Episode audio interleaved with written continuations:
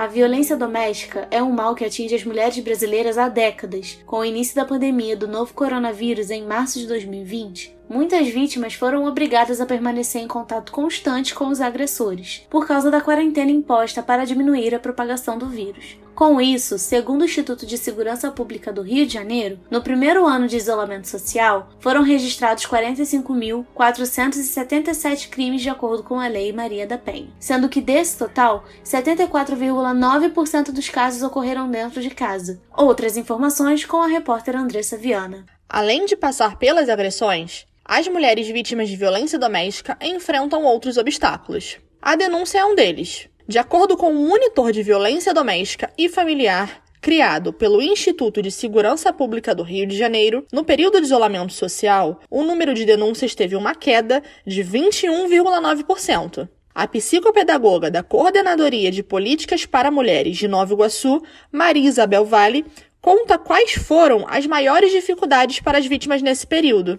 No primeiro momento é ela mesma, a dificuldade dela se sair e pedir ajuda, a rede de apoio que a gente perde. Ela perde a rede de apoio quando ela não, não, não tá na, na igreja ou na escola do filho, que eram espaços que poderiam sinalizar a violência e auxiliá-la. E os serviços, né? É, durante a pandemia, a delegacia ficou com atendimento emergencial, alguns tipos de registro eram só online. Então, na verdade, essa mulher enfrenta várias dificuldades né, em diferentes âmbitos nesse contexto todo pandêmico, né?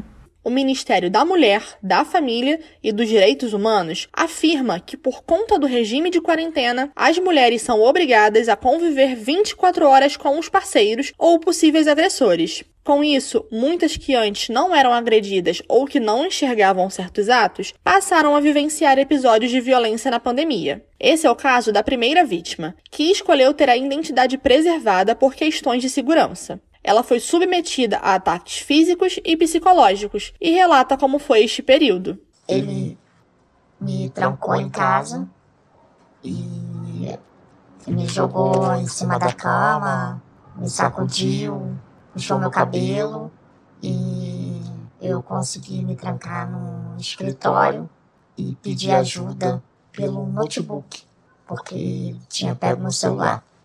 Então eu consegui pedir ajuda pelo notebook para a irmã dele. A irmã dele foi lá em casa e conseguiu né, fazer com que ele parasse. A violência doméstica possui diversas faces. Por isso, algumas vítimas não identificam no primeiro momento as agressões. É o que explica a psicóloga da Coordenadoria de Políticas para Mulheres de Nova Iguaçu, Maria Inês Moura. A violência doméstica, é, para mim, ela tem um diferencial. A gente tem um envolvimento emocional nessa situação. E isso mascara a violência, sabe? Então, quando essa mulher chega pra gente, a gente pergunta: ele já te machucou? Não, ele nunca me machucou. Mas durante a entrevista, a gente consegue perceber N situações de violência física que para ela não é uma violência. Ela só consegue se ver na situação quando ela tá ali com a gente.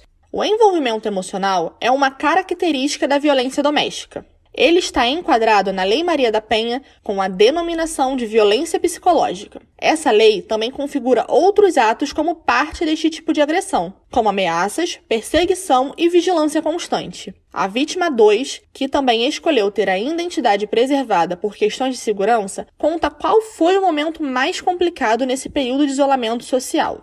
Eu já havia tido término com a pessoa e ele não aceitou. E com isso ele passou a me perseguir, me vigiava 24 horas, dia e noite, e eu trabalhava na rua da minha casa mesmo. E quando eu estava sempre indo para o trabalho, ele estava com uma outra pessoa dentro do carro, sempre me esperando. E para ir até o meu trabalho, eu ia a pé e ele estava lá sempre com o carro escondido. E era bem difícil porque na rua não tinha pessoas, né? A rua não tinha movimento. E por duas vezes ele tentou me atropelar. As dificuldades no enfrentamento da violência doméstica na pandemia são reais. Porém, soluções estão sendo encontradas neste percurso. Uma delas é a utilização da tecnologia a favor das vítimas como uma ação local da Coordenadoria de Políticas para Mulheres de Nova Iguaçu, como explica a psicopedagoga Maria Isabel Vale. O que a gente fez lá no nosso equipamento, por exemplo, foi a utilização do WhatsApp, que a gente não tinha. A gente só tinha um telefone fixo. E aí, logo no início da pandemia, a gente viu essa necessidade. A secretaria providenciou lá o tablet, o, o chip, a gente colocou o WhatsApp. E hoje é o nosso maior canal de comunicação com elas. Porque muitas mulheres não tinham como ligar pra gente, mas mandar uma mensagem pelo WhatsApp ela podia, né?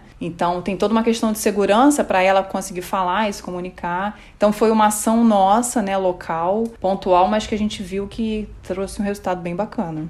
Apesar da violência doméstica ser dolorosa e trazer sérios danos, muitas mulheres acabam se submetendo. Não existe um motivo específico para explicar o porquê da permanência delas na situação. A vítima 1 comenta as dificuldades de sair deste tipo de relação e a importância de se libertar. De verdade, não é fácil falar sobre o assunto, é difícil. É, você fica por vários motivos, até do seu passado, de repente, né? Por agressões verbais sofridas pela mãe, e aí você começa a achar que você merece aquilo, você merece estar sendo tratada daquele jeito.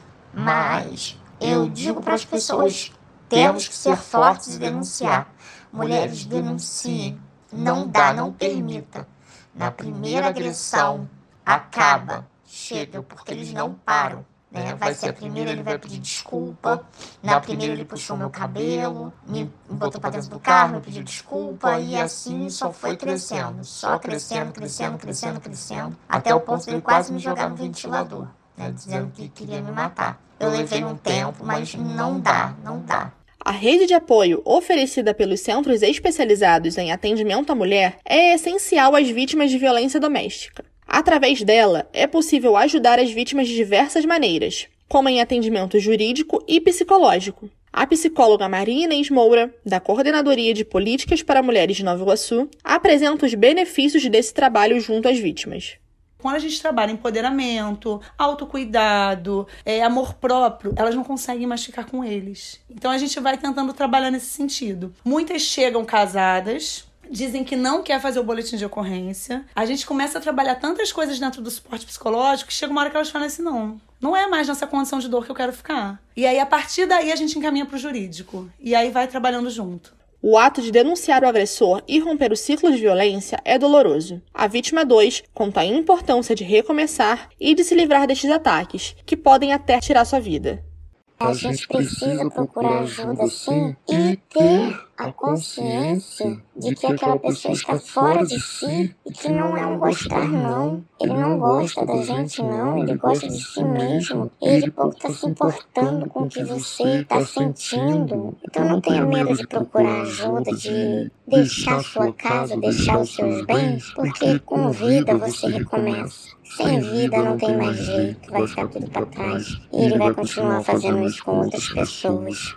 Então, não omita, não se cale. E se tiver que sair de casa e deixar tudo para trás, deixe tudo para trás, mas ame primeiro a sua vida.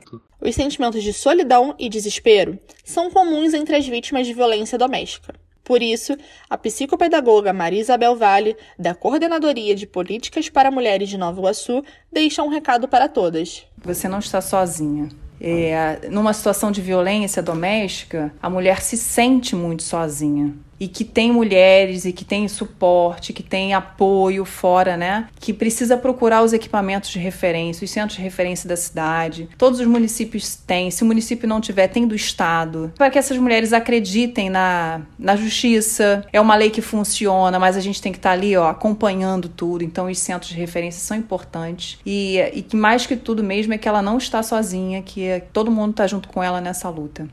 Esta reportagem teve o intuito de conscientizar e apoiar todas as mulheres que estejam passando por qualquer tipo de violência. E lembrem-se, vocês não estão sozinhas. Por isso, denunciem na delegacia especializada, se informem no Disque 180 e busquem ajuda. Enquanto houver uma para estender a mão, a esperança permanece viva. Uma por todas e todas por uma, até o fim.